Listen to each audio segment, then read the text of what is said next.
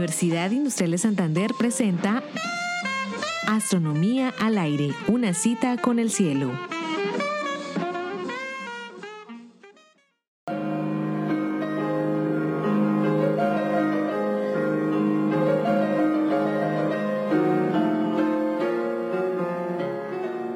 En una famosa fotografía del Congreso Solvay, en 1927, destacan prominentes figuras de la ciencia. Einstein, Bohr, Heisenberg, Dirac, Schrödinger, Pauli, Lorenz de Broglie, y entre ellos una sola mujer, María Sklodowska. ¿Quién era esta mujer singular que se codiaba con los más prestigiosos científicos de una época en la que la ciencia estaba dominada por los hombres?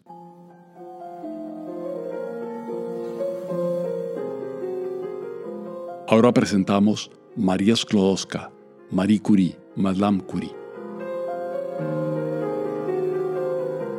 Polonia estaba invadida por Rusia cuando María nació en Varsovia. Era el año de 1867. Las imposiciones del país invasor prohibían a las mujeres matricularse en la universidad.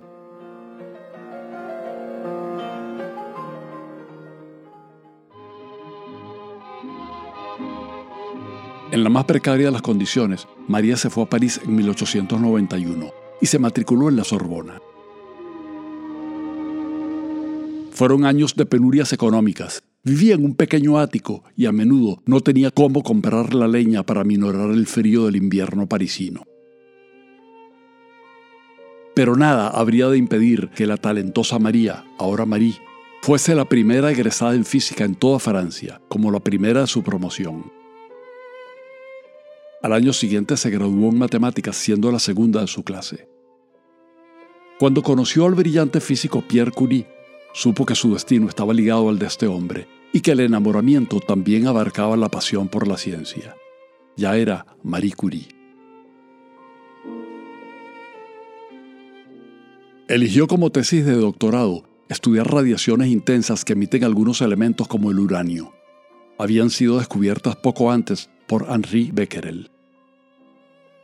En un laboratorio muy precario, en un galpón, Pierre y Marie descubrieron la existencia de dos nuevos elementos radiactivos, el polonio, bautizado así en homenaje a su tierra, y el radio, cuyas emisiones resultaron 900 veces más intensas que las del uranio.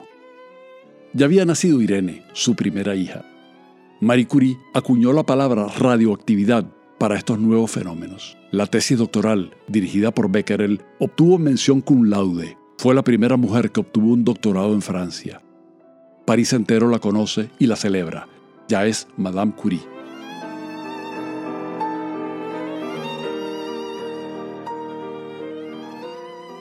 La repentina fama los abruma y parecieran preferir el silencio de su desvencijado laboratorio. En 1903, la pareja recibe apoyo financiero de la Academia de Francia. La Royal Society les otorga un reconocimiento y a finales de ese año les fue adjudicado el Premio Nobel en Física compartido con Becquerel. Al año siguiente nació Eve, la segunda hija de la pareja, y en 1906 Pierre muere insólitamente atropellado por un carruaje. Madame Curie, devastada, rechaza una pensión del gobierno francés y acepta la cátedra que tuvo su marido. Fue la primera mujer en ser profesora de la Sorbona. En 1910 escribió un tratado de radioactividad. Logra aislar un gramo de radio puro. En 1911 recibe un segundo Nobel, esta vez en química. Sí, la primera persona en obtener dos Nobel. Crea el Instituto de Radio con sedes en Varsovia y en París.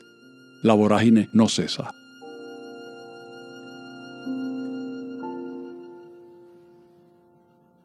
La vorágine de la guerra tampoco cesa. Libertaria, comprometida, el estallido de la Primera Guerra Mundial la lleva a entrenar a 200 mujeres en unidades móviles de radiología.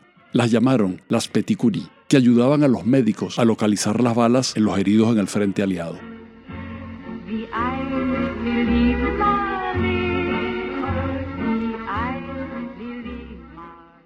La radioactividad que ella conoció de cerca hablaba de una de las fuerzas fundamentales de la naturaleza.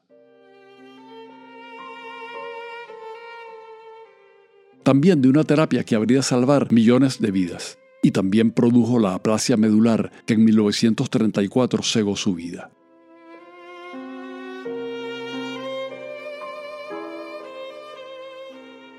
Madame Curie fue una mujer imprescindible, blanco de ataques de xenofobia, rechazada por la misoginia, admirada por tantos, más pudo su pasión por saber.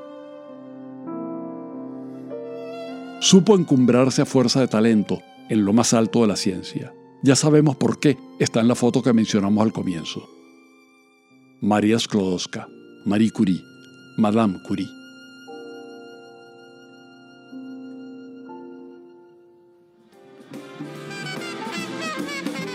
Realización Astronomía al aire. Narración edición Héctor Rago. Grabación Jairo Campillo, equipo radio Televis Comunicaciones. Twitter arroba astro al aire.